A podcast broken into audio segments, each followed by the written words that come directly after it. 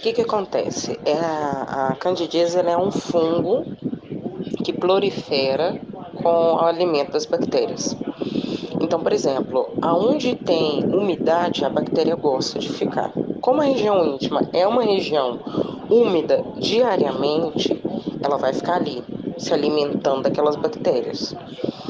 É, o emocional conta muito. Tudo que a gente come que vira açúcar, todo açúcar, todo nervosismo, toda ansiedade, toda TPM, ajuda a proliferar. Então você já pode imaginar.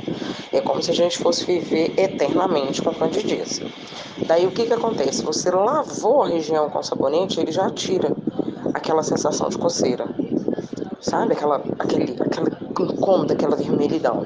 E aí você usa todo dia no banho. Você toma seu banho normal, com sabonete normal. E aí antes de sair do banho, você passa ele na mão e passa na região da vulva. Do dentro não, só do lado de fora. Se tiver coçando muito a ponto de você ficar nervosa, aquela, aquela irritação, você vai passar óleo de coco. Você pode passar óleo de coco, aquele natural que vem no vidrinho, acho que é quero coco, esqueci o nome dele. Mas é um óleo super famoso, você pode passar que vai aliviar totalmente.